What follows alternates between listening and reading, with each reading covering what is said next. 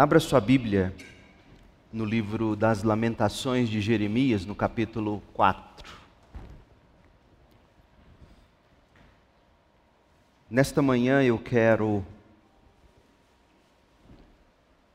ajudar você a ousar ter esperança encarando a realidade.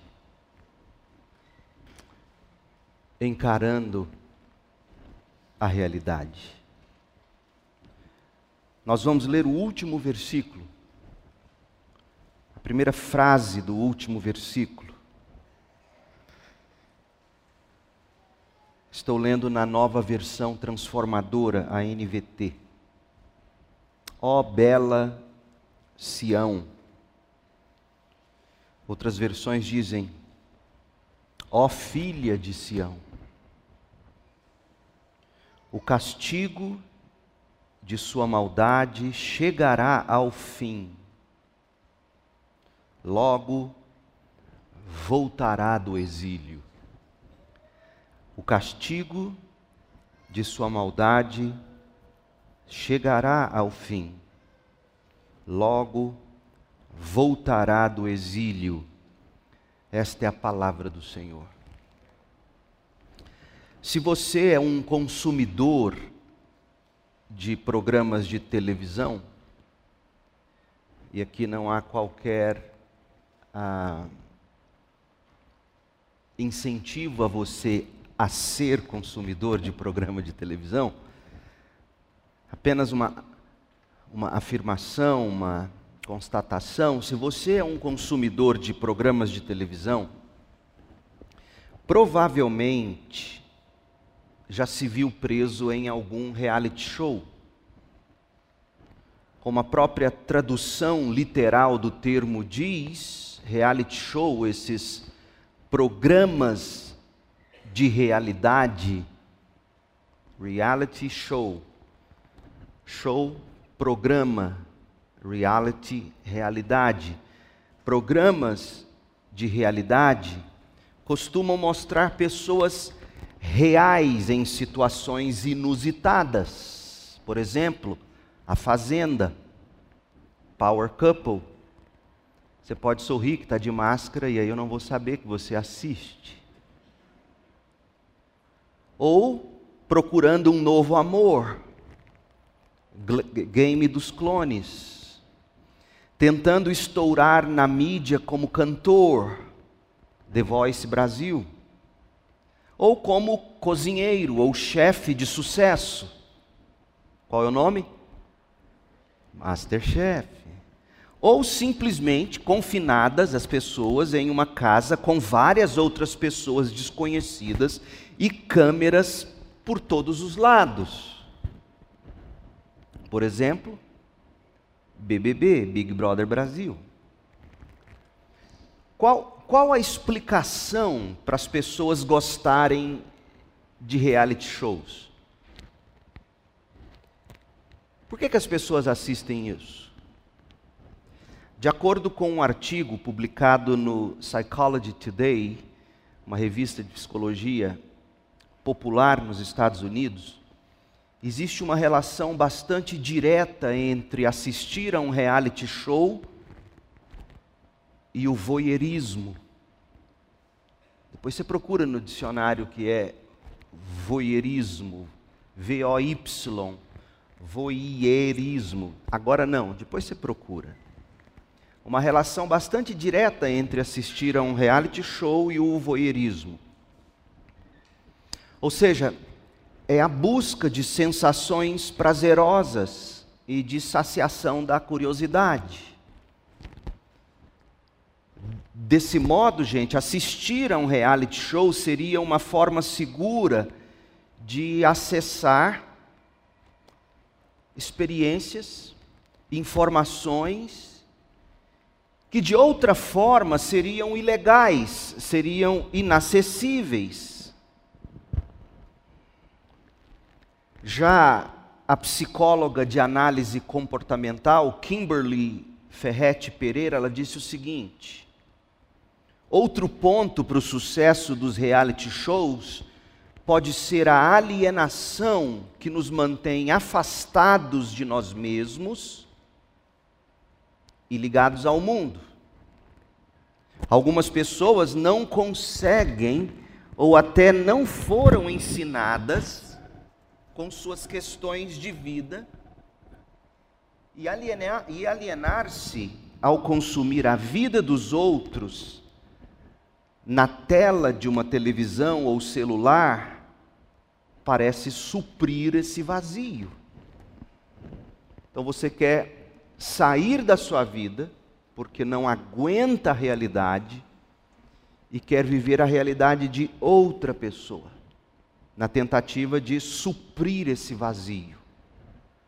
Veja, não sou eu que estou dizendo, são psicólogos especialistas em comportamento social. Essas informações que eu acabei de dar para vocês, elas foram extraídas do Canaltech, que é um site de tecnologia na internet. O artigo tem um título bastante provocador: A febre do BBB e por que gostamos de cuidar da vida dos outros. Eis a conclusão da articulista Natalie Rosa. Ela escreveu assim: e veja se você concorda com ela. Depois de ela mostrar todas essas questões, e essa incoerência do mundo é que, é que eu não entendo. Mas enfim, ela escreveu assim: Não é de todo mal se alienar e focar na vida de outras pessoas como forma de entretenimento. Visto que a vida é tão dura, que qualquer forma de escape na televisão, cinema ou literatura é bem-vinda. Será, meu povo? Será que viver essa alienação é de fato saudável? Ora, segundo o que nós temos aprendido aqui em Lamentações de Jeremias, de fato, segundo a cosmovisão bíblica, segundo a visão da, de mundo que a Bíblia nos apresenta, qualquer escape como forma de fuga da realidade, fuga para não ter que lidar com a realidade, nunca será o caminho para se encontrar a felicidade ou o bem-estar tão desejado de todos. Alguns fogem da realidade consumindo reality shows. Outros fogem da realidade consumindo bebida alcoólica, até desenvolver o alcoolismo, por exemplo.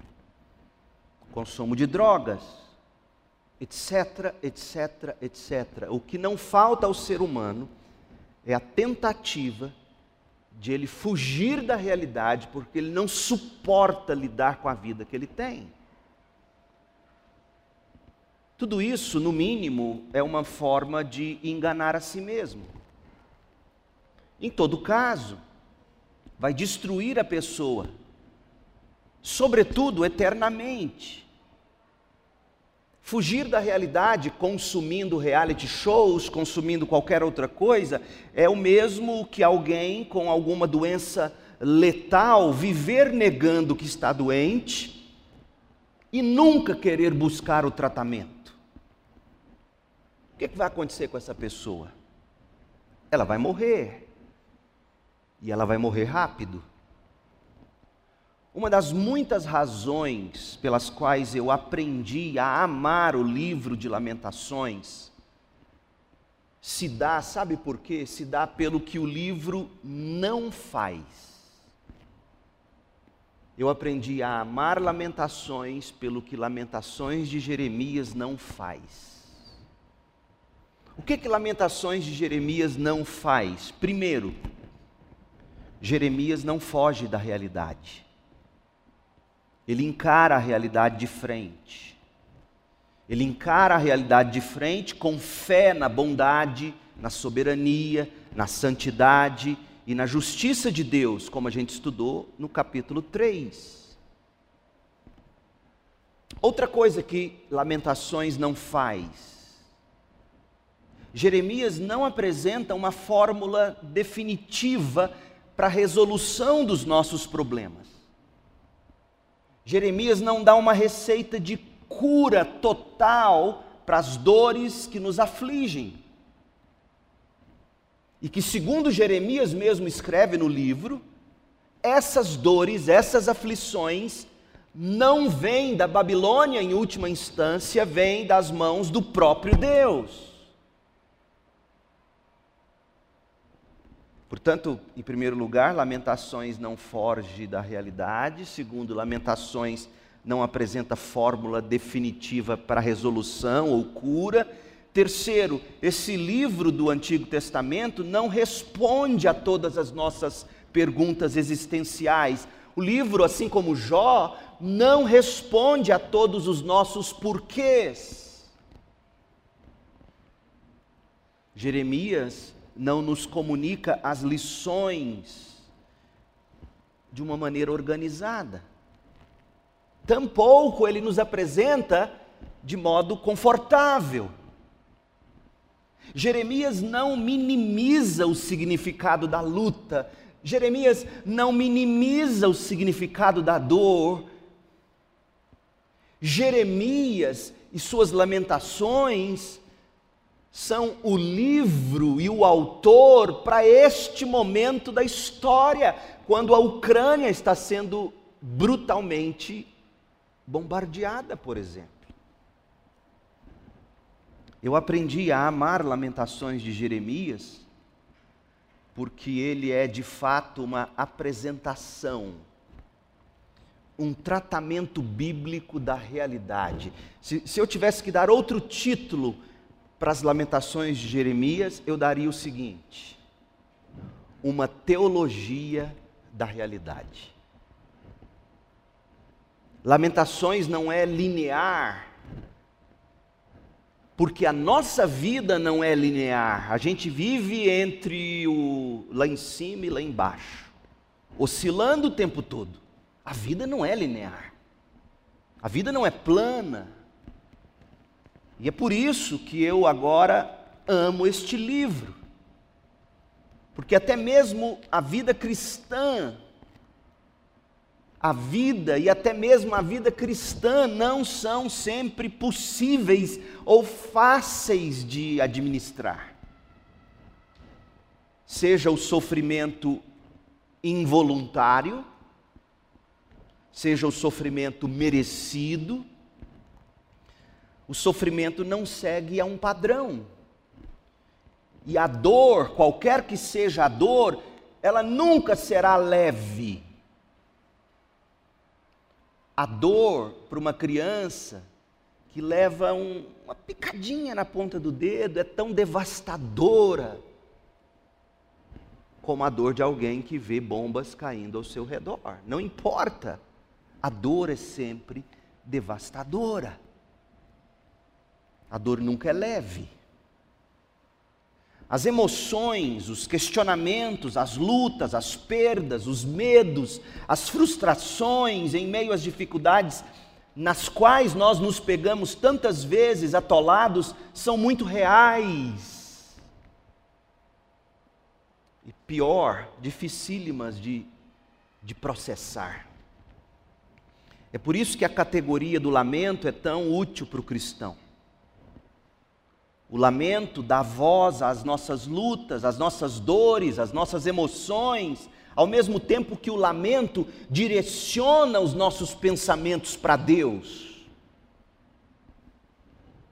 O lamento é inerentemente cristão, porque o lamento é uma forma de oração através da qual nós derramamos nosso coração diante de Deus. O lamento é a forma de se sofrer pelo que está acontecendo, ao mesmo tempo em que nós ancoramos o coração naquilo que a gente crê e dirigimos a nossa esperança para o grande dia do Senhor, aquele dia em que Deus corrigirá todas as coisas para sempre.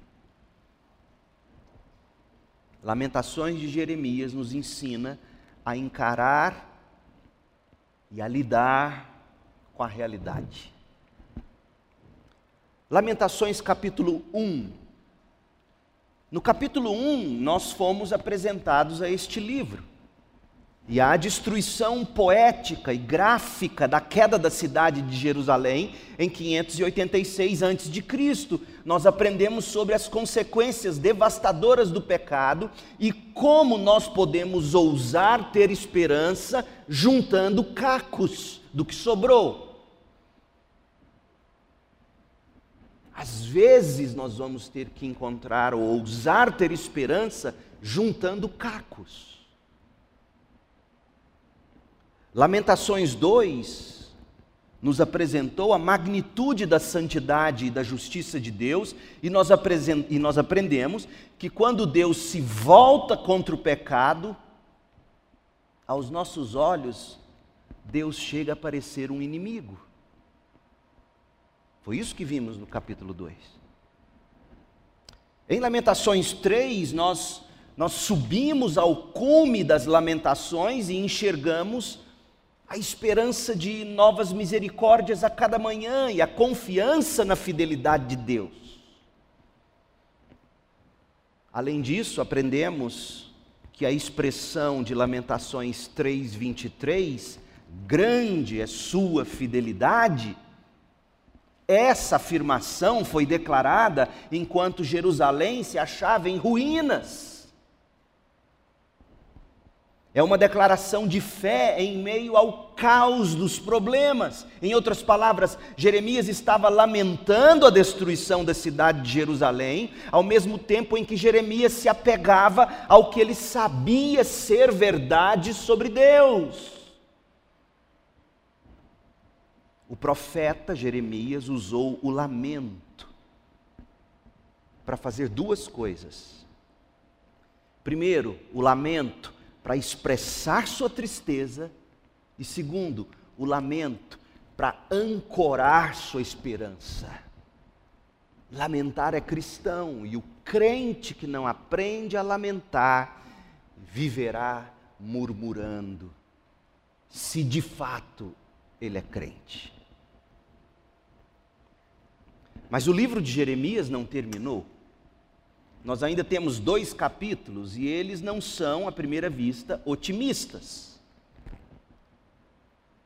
Ambos os capítulos finais, Lamentações 4 e 5, contêm vislumbres de esperança. Mais do que os capítulos 1 e 2 contiveram. Mas ainda assim, Lamentações 4 e 5 são sombrios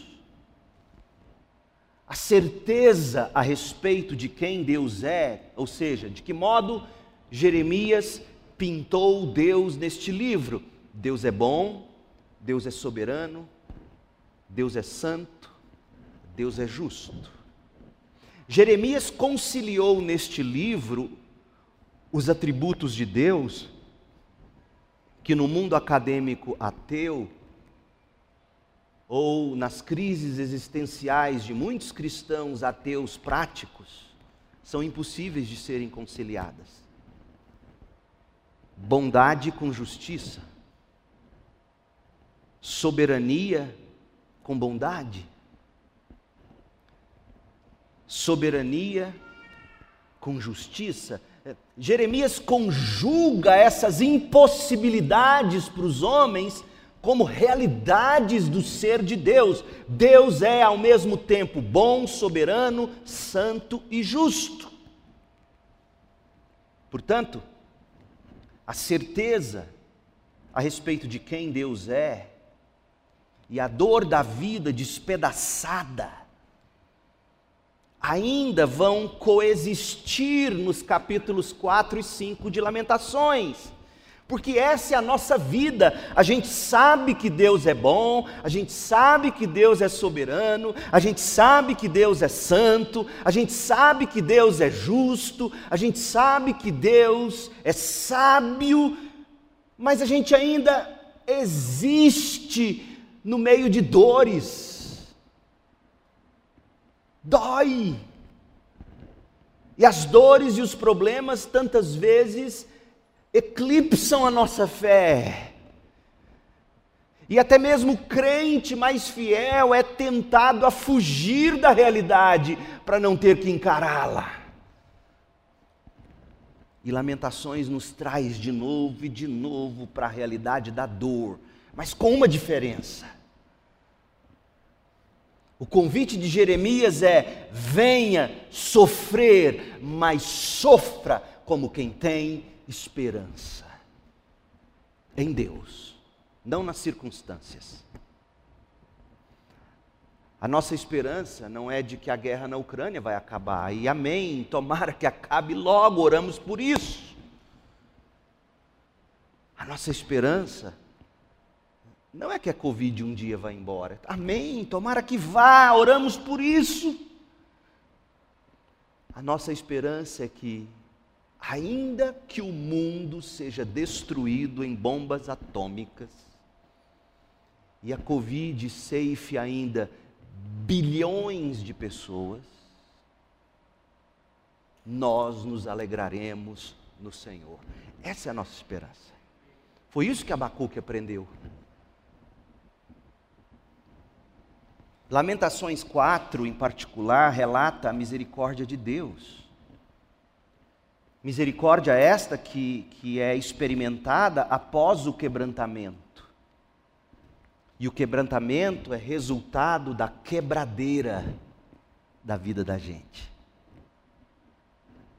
A esperança de Lamentações 3 ainda é verdade. Mas Jeremias continua refletindo sobre como as pessoas realmente estão quebradas lá em Jerusalém, em decorrência do pecado que provocou o despejar, a aplicação da ira de Deus. Deus mesmo quebrou o seu próprio povo, de tal forma que a única esperança que ele deixou restar àquela gente foi Ele, Deus somente, nada mais. Deus os quebrou para poder moldá-los de novo ao seu próprio jeito. Deus tirou as coisas deles as coisas que eles usavam como muletas para que eles se apoiassem somente em Deus, nada mais. Deus os quebrou para que eles se quebrantassem e no quebrantamento achassem misericórdia. Você sabia que a Bíblia recomenda esse tipo de quebrantamento? Você sabia que o quebrantamento é o único caminho ordenado por Deus para você achar a misericórdia? Por exemplo, Salmos 34, 18. O Senhor está perto dos que têm o coração quebrantado e resgata os de espírito oprimido. Agora, de que modo esse coração se quebranta? Olha o verso 19. O justo enfrenta muitas dificuldades, mas o Senhor o livra de todas elas. Traduzindo, na nova versão Peixoto, Deus nos quebra para que nós nos quebrantemos e achemos a misericórdia. Salmo 51, verso 16: Tu não desejas sacrifícios, do contrário eu os ofereceria. Também não queres holocaustos. O sacrifício que desejas é um espírito quebrantado. Não rejeitarás um coração humilde e arrependido. E de que modo Davi chegou ao quebrantamento? depois de toda quebradeira que o pecado dele causou na vida dele. É só você ler a história dele com Batseba e a vida dele desde então. Deus quebrou Davi para quebrantar Davi. E isso nos ensina que nem mesmo o homem segundo o coração de Deus é santo o bastante para Deus não ter que quebrá-lo. 1 de Pedro 5, verso 6. Portanto, humilhem-se sob o grande poder de Deus, humilhem-se diante do grande poder de Deus, e a humilhação aqui era um chamado ao sofrimento, esse é o contexto da carta de Pedro. Humilhem-se sob o sofrimento, e no tempo certo o Senhor Deus os exaltará.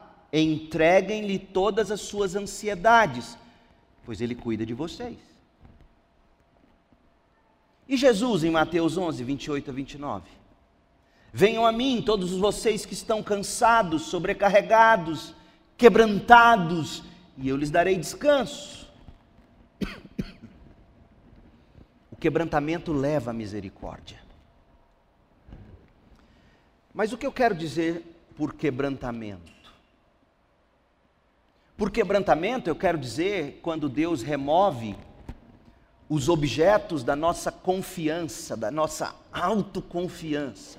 Quando Deus remove esses objetos ou pessoas ou condições de vida, quando Deus remove tudo isso de tal forma que nós somos levados a confiar somente nele, nada mais Eu estou falando de quando suas muletas na vida são chutadas. E você cai nos braços de Deus, fazendo de Deus sua única esperança. Às vezes o quebrantamento vem quando você é quebrado por causa do seu próprio pecado. Às vezes o quebrantamento vem por causa do pecado de outra pessoa cometido contra você. E o quebrantamento também pode vir por causa do mundo quebrado ao seu redor, como este em que estamos vivendo em 2022. Mas veja, independentemente de como chega a quebradeira, independentemente de como Deus chute a nossa muleta, o resultado é o mesmo o quebrantamento decorrente da quebradeira nos desperta para a nossa necessidade da misericórdia de Deus e nada mais. Não é do médico, não é do remédio, não é dos governantes que finalmente caíram em si e vão promover a paz mundial. Veja, durou tão pouco. Faz as contas desde quando terminou a Segunda Guerra Mundial e nasceu a ONU. 80 anos, 70 anos, 90 anos. O que é isso? Comparado a quase 10 mil anos de história. Você consegue pensar em algum momento em que Deus chutou as muletas da sua vida? Como foi? De que modo Deus chutou muletas na sua vida? Foi através da decepção com alguém? As pessoas nos decepcionam e às vezes você não olha para isso vendo a mão de Deus. Não para você ter raiva da pessoa, esse não é o nosso chamado. Nosso chamado não é para ter raiva de quem nos decepciona, nosso chamado é para abrir os olhos e falar: eu estou tão decepcionado assim, porque eu fiz dessa pessoa que me decepcionou um Deus. E aí vem Deus e desmascara esse ídolo para você. E a gente é tão carnal, tão carnal, que em vez de ver Deus chutando a muleta para a gente cair no braço dele, a gente cai no braço da raiva, da ira, do você vai me pagar por isso. De que modo Deus chutou sua muleta? Decepção com alguém? Perda de alguém? Perda de alguma coisa? Enfermidade? Alguma limitação física, alguma aparência física que você não tolera ter. Eu já tirei selfie com alguém que queria tirar um selfie e falou: Não, pastor, mas vamos colocar primeiro o filtro, porque a gente sai bem melhor na foto. eu não quero filtro. Eu quero aparecer com a idade que eu tenho. Eu quero poder dizer, como Paulo diz, eu trago no corpo as marcas de Cristo. Como é que Deus chutou sua muleta? Limitação, aparência física. Você foi vítima de algum pecado? O que, que te aconteceu? De que modo você caiu no chão?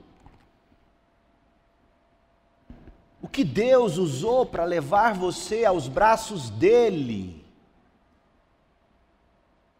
Ou você achou outra muleta? A muleta da autopiedade, a muleta do rancor, a muleta do ódio, a muleta da decepção com Deus. Qual foi a muleta que você arrumou dessa vez, meu Deus do céu? E quanto mais muletas você arruma, e por Deus te amar tanto, mais Ele vai chutá-las. Não importa, você foi quebrado e é dos cacos que brotam o quebrantamento que te leva à misericórdia de Deus. Portanto, perdoe minha insistência, honestamente, você foi quebrado, você está no chão. E a pergunta mais importante: você já achou os braços de Deus? Eu espero que você encontre esperança e conforto em Lamentações capítulo 4. Depois de de achar a, a misericórdia e a fidelidade de Deus no capítulo 3, Jeremias, em Lamentações 4, rapidamente retorna seu olhar para a destruição que ele enxergava ao redor. É como se Jeremias tivesse acesso a um computador dos nossos dias, um smartphone, um tablet, e acessasse o Google Earth com aquelas imagens satélite e desse um close sobre Jerusalém, ele continua enxergando todos os estragos na cidade. Mas o ponto focal no capítulo 4 é diferente. No capítulo 4 e no capítulo 5, o foco está no estado de quebrantamento do povo. Capítulos 1 e 2 estava na quebradeira do povo. Capítulo 3, na esperança em Deus.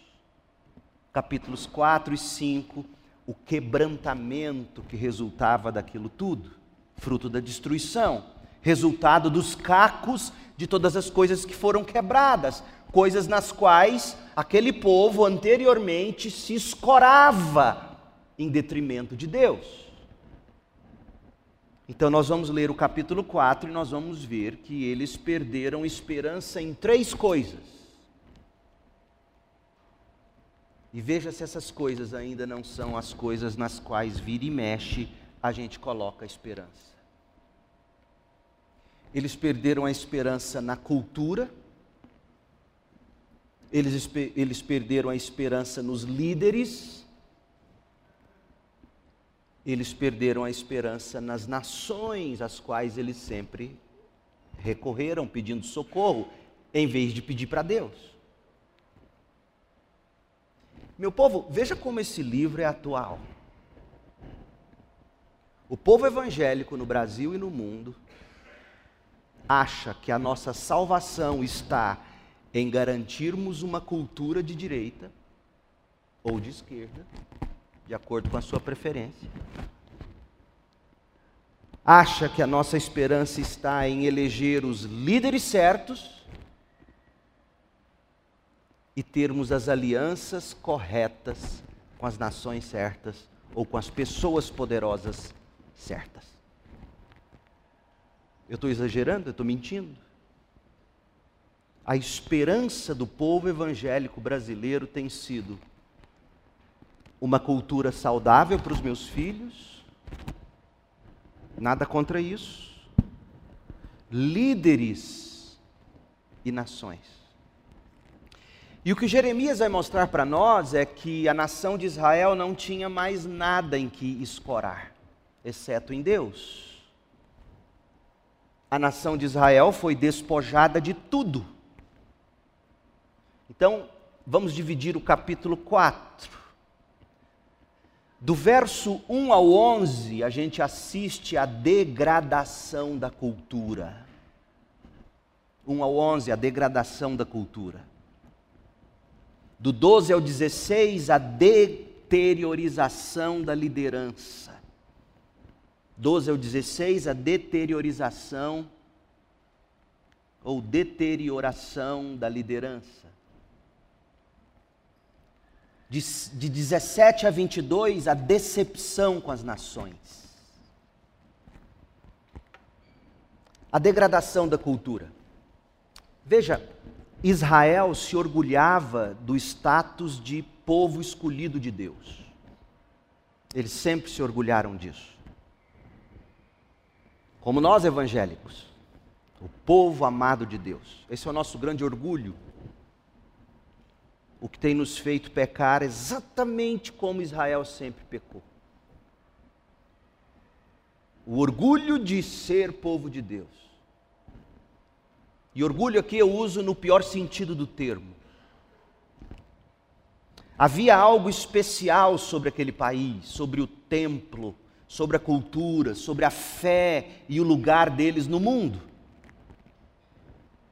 Mas a glória de Israel havia desaparecido completamente. Aliás, os anos de glória tinham virado relíquia do passado. Se você capturasse uma imagem da nação de Israel durante os reinados de Davi, Salomão, Ezequias, Josias, e comparasse essa imagem com esta cena que a gente vai ler a seguir no capítulo 4 de Lamentações, certamente que você ficaria absolutamente chocado. Como essa nação dos tempos de Davi, de Salomão, de Ezequias, de Josias, como essa nação chegou a este ponto. Tudo em Israel estava degradado e destruído tudo. Do estilo de vida deles antes dos babilônios e durante os babilônios. E o estilo de vida deles quando todo aquele pecado provocou a justiça de Deus, como eles passaram a viver, porque lembre-se, tragédias e circunstâncias difíceis nas quais somos inseridos elas não nos transformam, elas apenas revelam o que estava no nosso coração o tempo todo. Leiam e observem comigo, capítulo 4, o estado de degradação e destruição cultural a que chegaram. Eu quero que, na medida em que a gente leia os versos de 1 a 10, você observe: cadê o brilho do templo? Quero que você observe o desprezo pelo povo de Deus, a perda da civilidade, a perda da compaixão naquela nação, a extravagância que um dia eles tiveram e agora não tem mais, a imoralidade que foi lentamente degradando a nação, a ostentação que não era mais possível de ser bancada, a fartura que não existia mais e a crueldade que era praticada. A cultura deles ruiu. Verso 1, Lamentações 4, 1. Como o ouro perdeu seu brilho. Até o ouro mais puro ficou embaçado, referência ao ouro do templo. As pedras sagradas estão espalhadas pelas ruas. Em linguagem de hoje, os tijolos, o reboco, as partes do templo espalhadas pelo chão. Vejam como os filhos preciosos de Sião, que valem seu peso em ouro puro, são tratados como vaso de barro feitos por um oleiro qualquer. Deixaram de ser Tupperware e se tornaram vasilha da China. Até os chacais, olha só, até os chacais amamentam seus filhotes, mas meu povo não age assim. Acabou a compaixão. Como as avestruzes no deserto, ignora cruelmente o clamor de seus filhos. Avestruzes eram conhecidas por pôr seus ovos e abandoná-los. A língua seca dos bebês gruda no céu da boca por causa da sede. As crianças imploram por um pedaço de pão, mas ninguém as atende. Os que antes comiam as comidas mais finas agora morrem de fome nas ruas. Os que antes vestiam roupas da melhor qualidade agora reviram os montes de lixo culpa de meu povo é maior que a de Sodoma. Você pode imaginar a degradação moral, a degradação sexual da nação? Povo de Deus, hein? A culpa do meu povo é maior que a de Sodoma. Só que Sodoma foi destruída de repente, lembra? De repente um fogo cai do céu. E ninguém ofereceu ajuda. Israel, em contrapartida, Jerusalém, Judá, em contrapartida, foi minguando ao longo de três ou quatro anos de estado de sítio. Deus foi matando lentamente. Nossos príncipes eram radiantes de saúde, mais brilhantes que a neve, mais brancos que o leite, seu rosto era rosado como rubis, e sua aparência como safiras. Agora, porém, seu rosto está mais escuro que fuligem, ninguém os reconhece nas ruas. Sua pele pegada aos ossos, seca como madeira. Os que morreram pela espada, foram mais felizes que os que morrem de inanição. Você está prestando atenção? Famintos definham por falta de alimento dos campos. Mulheres de bom coração cozinharam os próprios filhos. Elas os comeram para sobreviver ao cerco que durou três anos. Portanto, gente, não foi por capricho divino, não foi por capricho divino que o juízo caiu sobre a nação santa, e Jeremias deixa isso muito claro. Olha o verso 11, capítulo 4, verso 11. Agora, porém, a ira do Senhor está satisfeita, sua ira ardente foi derramada. Em Sião, o Senhor acendeu um fogo que queimou a cidade até seus alicerces. Alguém ainda ousaria perguntar a Deus: por que Deus? Tamanho juízo. E a resposta de Deus seria: porque não sobraria nada, não sobrou nada, o pecado afetou cada camada daquela cultura, cada camada daquela gente.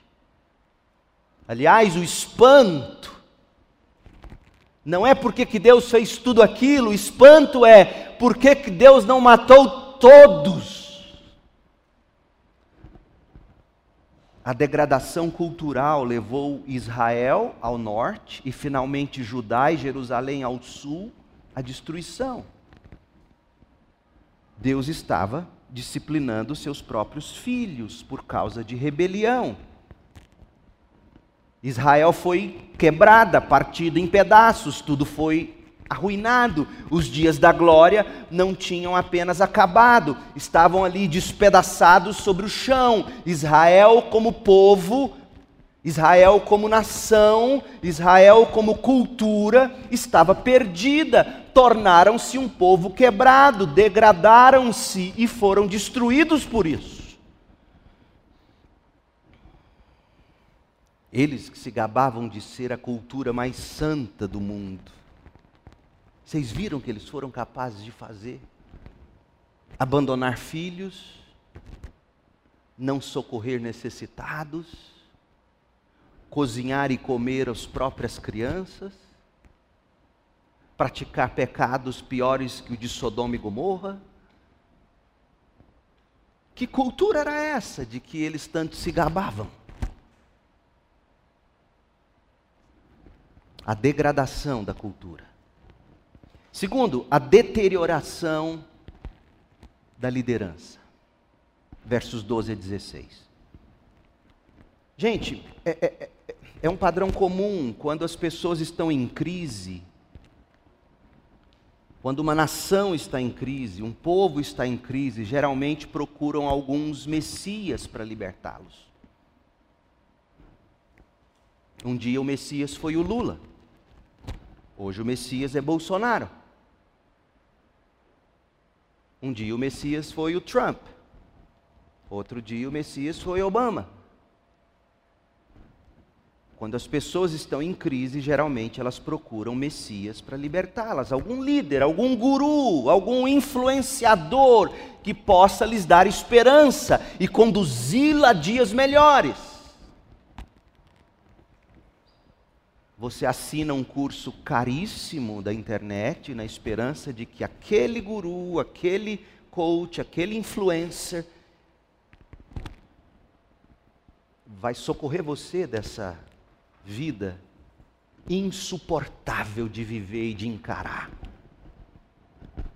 A deterioração da liderança. Mas quando a gente lê os versos 12 a 16, a gente descobre que os líderes espirituais do povo tinham se deteriorado. Eles estavam completamente desacreditados e eles fugiram. Portanto, meu povo, e parece que o dia já chegou e as coisas ainda piorarão, quando a sociedade brasileira se voltar contra pastores evangélicos, criticando-nos, como se fôssemos os mais dignos de serem escarnecidos. Não pense você que é em vão. Não pense você que é por acaso. Não pense você que é simplesmente porque eles odeiam o Evangelho. Não! A minha casta tem provocado com as próprias mãos o desprezo, a zombaria, e a crítica que a gente tanto recebe o tempo todo. Quando cancelam pastores na internet, nem sempre é por acaso. Olha o estado da liderança espiritual de Israel. Lamentações 4:12.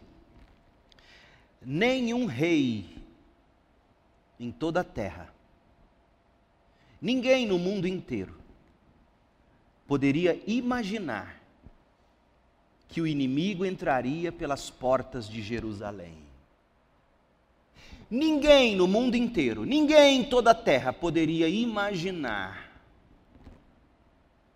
que igrejas evangélicas fossem fechadas. Eu não estou exagerando. Eu não estou forçando o texto para fazer um ponto, não. Essa era a proporção da coisa que a gente fala aqui Jerusalém, a gente não conecta, mas para você sentir, ninguém imaginaria que, por exemplo, um dia o inimigo entraria pelas portas da CIB e fechasse essa igreja. Mas foi o que aconteceu. E aconteceu por causa do pecado dos seus profetas. E da maldade dos seus sacerdotes, que profanaram a cidade ao derramar sangue inocente. Que tipo de sangue? Vocês se lembram que esses profetas e sacerdotes lançaram Jeremias do buraco, tentando matá-lo? Sabe o que Jeremias está contando aqui? Que esses homens mataram outros profetas que pregavam a mesma coisa que Jeremias pregou. Os próprios pastores e líderes religiosos dos dias de Jeremias cancelaram seus pares. Pior, mataram-nos. Eles derramaram sangue inocente. Andavam sem destino pelas ruas como cegos tão contaminados de sangue que ninguém se atrevia a tocar neles. Eles se tornaram impuros. O povo que tinha um mínimo de discernimento espiritual passou a olhar para aqueles profetas, passou a olhar para aqueles sacerdotes e disseram: são impuros, não toquemos neles. Verso 15: Afastem-se, gritavam para eles. Afastem-se, eles estão contaminados, não toquem em nós. E aí eles fugiram para terras distantes e andaram sem rumo entre as nações. Mas nenhuma nação permitiu que eles ficassem perderam o sabor, para mais nada mais, para nada mais prestavam senão para ser pisados pelos homens, diria Jesus. O Senhor em sua ira espalhou esses profetas, espalhou esses sacerdotes e deixou de ajudá-los. Ninguém mais respeita pastores, nem honra os líderes. O dia já chegou e vai ser ainda pior. Os falsos profetas não deram ouvidos à pregação de Jeremias e pregaram que o povo de Israel queria ouvir. Pregaram uma falsa esperança. Falaram de um reino que era para esta vida. Anunciaram a prosperidade como o fim supremo da obra de Deus. As pessoas não eram mais ensinadas a Bíblia, a lei do Senhor. Elas não eram mais exortadas no seu pecado. Elas não eram mais exortadas a viver encarando a realidade, sofrendo como quem tem esperança. E o efeito é que os líderes perderam a moral, Deus virou o rosto para eles, e a cultura estava degradada, destruída, e esses líderes não serviam para mais nada. Oh meu Deus, que o Senhor tenha misericórdia do Brasil e não deixe os evangélicos chegar a este ponto. Ah, pastor, mas as portas do inferno não prevalecerão contra a igreja? Sim, mas igreja, no sentido em que Jesus usou, é a igreja de todos os tempos e lugares e culturas. Jesus não está falando de denominações especificamente, de igrejas locais especificamente, porque a história já nos revela que é plenamente possível denominações inteiras e igrejas perderem o sabor, deixar de salgar e ser pisada pelos homens. Chegue na Inglaterra hoje, vá lá, vai lá ver. Igrejas que outrora os grandes puritanos pregaram, hoje são boates, bares. Vi, viaje pela Ásia Menor, onde Paulo, João, os apóstolos. Vá ver o estado da igreja lá. Então você vê que a cultura estava degradada e fora Deus tinha destruído, os líderes não tinham mais palavra e agora eles eles olhavam para a cultura, tudo no chão, eles olhavam para os profetas, não tinha mais quem pudesse ajudá-los, ninguém acreditava mais na palavra de um pastor. Meu povo, hoje, se eu chegar ali em qualquer lugar e tentar financiar um carro, falar que eu sou pastor, eu vou ter problema. Eu conheci pessoalmente William Barclay, o fundador da editora PES no Brasil editora que publica clássicos puritanos. Sabe quem mandou ele para o Brasil? Lloyd Jones, Martin Lloyd Jones. Eu conheci William Barclay, fundador da editora Pes, falecido. Na época em que não havia Pix, transferência, ainda todo mundo fazia transação com cheque ou dinheiro. Saí de Campinas, eu era pastor lá, e fui lá na editora Pes. Quando eu entrei e vi aquilo tudo, eu fiquei maravilhado e saí catando tudo, tudo. Falei, vou deixar 12 cheques aqui, vou levar isso tudo. Sentei, ele bonzinho. Aí fez as contas, tá? Tirei o talão de cheque. Ele com sotaque, não, pastor, eu, eu, eu não posso aceitar cheque. Falei, ô oh, meu irmão, eu entendo, mas eu, eu não saquei dinheiro, eu estou com esse talão, mas olha, eu sou pastor, brinquei com ele, eu sou pastor. Ele fez assim, abriu uma gaveta, tirou um bolo desse tamanho de cheques. Esse é o pacote de cheque de pastores, cheques devolvidos. Abriu outra gaveta, puxou um talão. Esse bem menor, é o de livrarias evangélicas. Eu pus minha cara no pó e falei: desculpa. Desci, fui no caixa eletrônico, saquei, levei um terço dos livros, já que não parcelava em cheque. Eu não ia comprar aquilo tudo. Mas você entendeu onde eu quero chegar? Os pastores, os líderes estão perdendo a moral. Pelo que falam na internet. Pastores que hoje, nessa época em que nós estamos vivendo, acham que eles entendem de geopolítica. E aí xingam Joe Biden.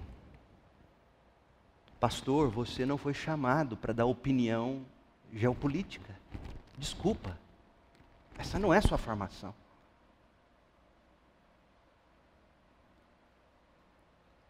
Não é à toa que nós estamos perdendo o respeito.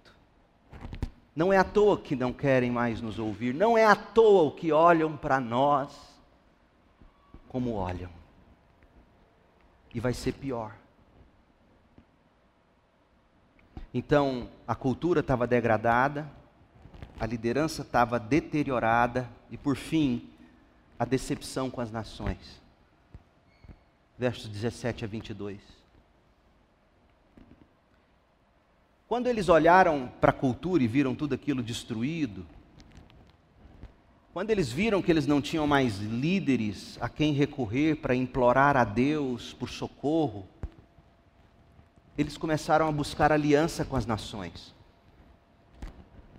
E uma das nações que eles mais usaram como aliança foi o Egito. Aliás, se você ler Jeremias 37, de 5 a 8, você vai ver que houve um momento da aliança de Judá com o Egito, em que o Egito, quando chegou perto de Jerusalém, os babilônios até saíram do estado de sítio por um breve período. Mas Deus disse: não vai adiantar o que vocês estão fazendo, os babilônios vão voltar, e quando eles voltarem, eles vão destruir vocês. E foi o que aconteceu. E foi o que aconteceu. Meu povo, deixe eu tentar fazer você entender. Guardadas as proporções, quando Jeremias pregava e dizia: entreguem-se aos babilônios e quebrantem-se nos meus braços, era isso que.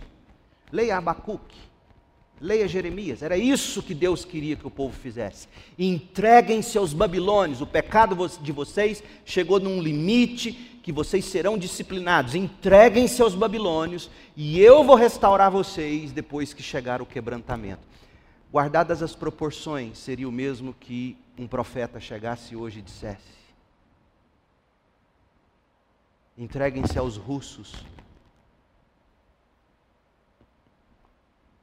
Entreguem-se ao Lula. Entreguem-se ao Bolsonaro. Entreguem-se à direita, entreguem-se à esquerda. Rendam-se. Eu estou quebrando vocês, eu estou disciplinando vocês para fazer de vocês um povo que de fato reflete a imagem da minha glória. Porque do jeito que vocês estão, vocês não prestam para mais nada senão ser pisado pelos homens. Eles foram atrás dos egípcios. Os egípcios falharam com eles. E olha o que aconteceu. Lamentações 4:18. Aliás, você observa que verso 18. Não podíamos sair às ruas, pois nossos passos eram vigiados. Você acha que é novidade o livro do Orwell, 1964, como é que chama? 84? Você acha que é novo? A gente ser vigiado pelas vigiado pelo Google, vigiado pelas câmeras. Ou oh, como o povo de Deus padece por não conhecer o Senhor e a palavra dele. Não podíamos sair às ruas, nossos passos eram vigiados. Nosso fim se aproximava, nossos dias estavam contados, estávamos condenados. Nossos inimigos eram mais rápidos que as águias no céu. Fugimos para as montanhas, mas eles nos perseguiram no deserto, nos escondemos, mas eles estavam lá, esperando por nós. Aonde quer que chegassem, eram capturados. Sem cultura, sem pastor, sem ajuda de ninguém, nem do próprio rei. Olha, olha o que Jeremias vai falar do rei de Israel. Olha, olha o que acontece com uma nação quando essa nação confia mais no seu presidente, ou rei, ou governante do que em Deus. Verso 20. Nosso rei, o ungido do Senhor, a vida de nossa nação, o rei, o ungido, a vida da nação, foi capturado nos laços deles, foi levado para Babilônia. E olha só, olha como eles tinham esse rei. E nós pensávamos que sua sombra nos protegeria de qualquer nação da terra. E nós pensávamos que se tivéssemos este ou aquele na presidência do Brasil, nos protegeria de qualquer ideologia satânica. Nada novo debaixo do sol. E pelo amor de Deus, não me diga que eu estou pregando contra esquerda ou contra direita. Não, o que eu estou te dizendo é que a história dos evangélicos de 2013 para cá é a mesma de Jerusalém no contexto da queda pelas mãos dos babilônios. Guardadas as proporções. E aí, olha o que vai acontecer. O texto vai falar de Edom. Quem era Edom? Edom eram os descendentes de Esaú. E havia uma história longa, de séculos de tensão entre as duas nações, sempre que Israel ou Judá ou os hebreus precisaram da ajuda dos edomitas, os edomitas fizeram o quê? Deixaram Israel na mão, seus próprios irmãos. E no caso aqui, os edomitas se juntaram aos babilônios e ficaram dando risadas com a desgraça que caía sobre Judá. Olha o verso 21. E aí Deus promete julgar os edomitas. Ó povo de Edom, você se alegra e exulta lá na terra de Uz. Mas você também beberá do cálice da ira do Senhor, também ficará embriagado. e será despido. Os refugiados na Babilônia, ou os cativos na Babilônia, quando compuseram o Salmo 137, quando eles falam, junto aos rios da Babilônia, sentamos como quem choram e não podiam mais cantar nem tocar, a raiva deles pelos edomitas era tamanha, porque eles sabiam que os edomitas deram gargalhadas diante da desgraça que o povo passou, que olha o que eles escreveram no Salmo 137, 7. Ó Senhor, lembra-te do que os edomitas fizeram no dia em que Jerusalém foi conquistada, disseram: derrubem-na, arrasem-na até o chão essa satisfação exultante de Edom pela desgraça de Judá, foi ultrajante para Israel. E aí você vê Lamentações, o final, capítulo 4, versos 21 e 22. Frases bastante fortes para dizer que o julgamento de Deus caia sobre os nossos inimigos na mesma proporção do que eles causaram em nós. Verso 21, Lamentações 4, 21. Ó povo de Edom, você se alegra e exulta na terra de Urs? Mas você também beberá o cálice da ira do Senhor, também ficará embriagado e será despido. Ó bela Sião, o castigo de sua maldade chegará ao fim, logo voltará do exílio mas para você, Edom, o castigo está só começando, logo seus muitos pecados serão expostos. Sabe o que esse texto ensina para nós? Os versos 17 a 22, a decepção de Judá e Jerusalém com as nações. A decepção com o próprio rei Zedequias, que não pôde fazer nada. A decepção com o Egito, que não fizeram nada a decepção com Edom, que eram seus próprios irmãos. Você consegue enxergar como o povo de Deus está quebrado aqui em Lamentações 4?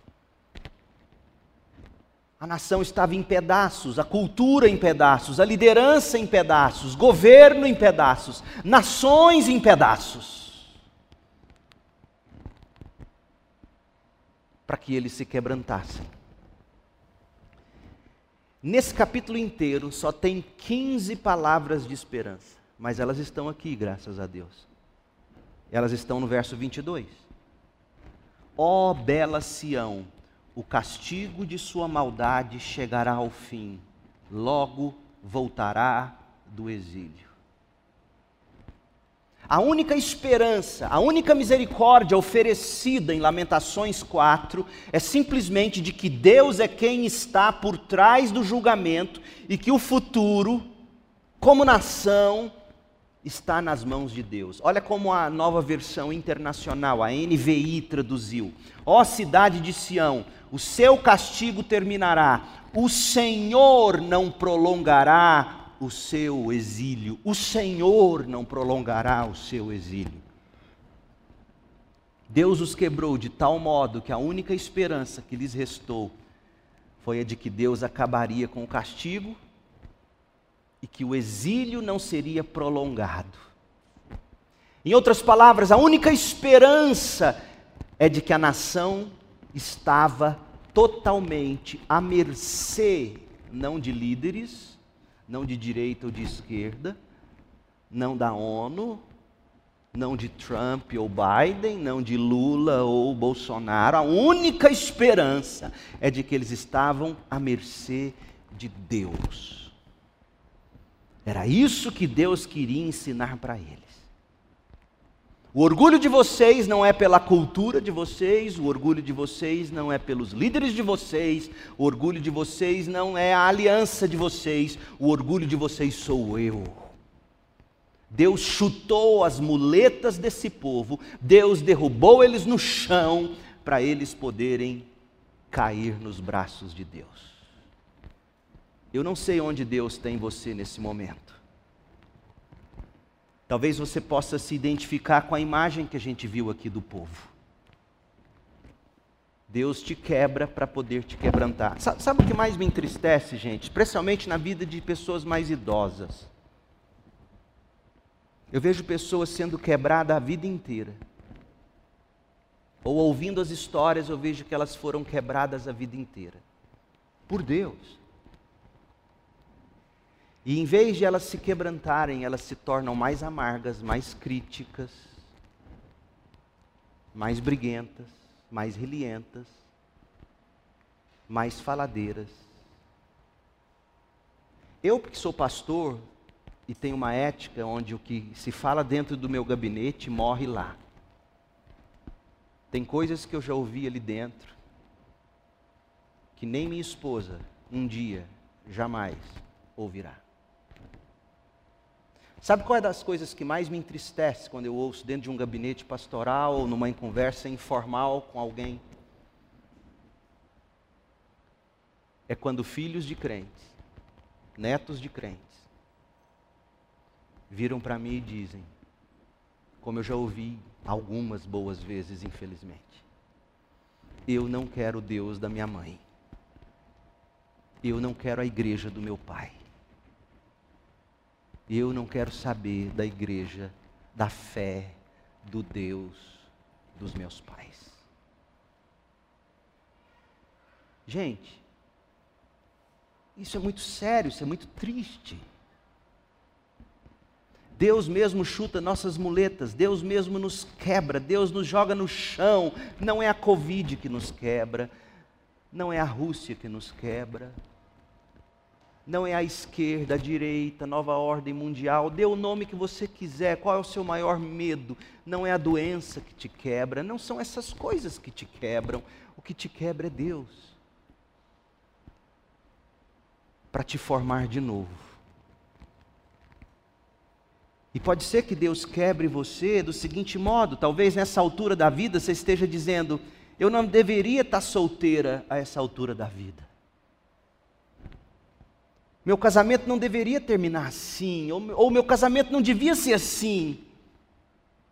Minha família devia ser mais gratificante, viver casado deveria ser melhor, eu deveria ter uma carreira de verdade, eu deveria ter descoberto o que fazer mais cedo, meus filhos não deveriam ser assim, eu já fiz de tudo.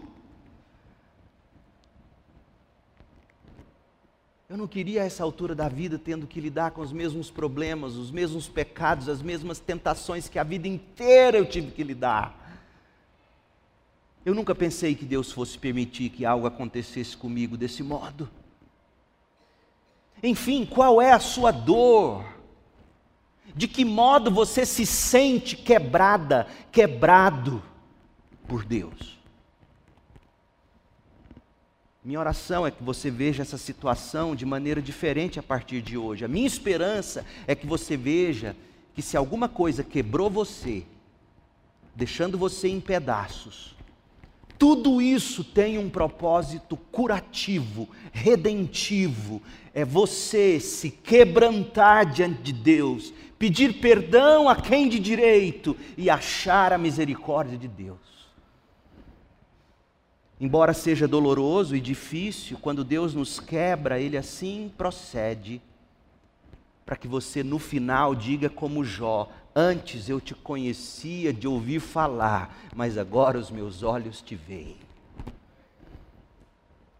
O sofrimento de Jerusalém serviu para fazê-los esperar e confiar somente em Deus. Ó cidade de Sião, o seu castigo terminará, o Senhor não prolongará seu exílio. E aqui está a esperança para nós do lado de cada cruz. A nossa esperança é o fim do exílio. Qual é o nosso exílio? Esta vida, este mundo. A nossa esperança é a terra e o céu que estão por vir. Fraturas que te levam ao quebrantamento, sofrimentos que te fazem ver Deus, conhecer Deus de verdade, nunca serão demais ou desperdício. Deus quebrou Israel porque a confiança deles não era o Senhor.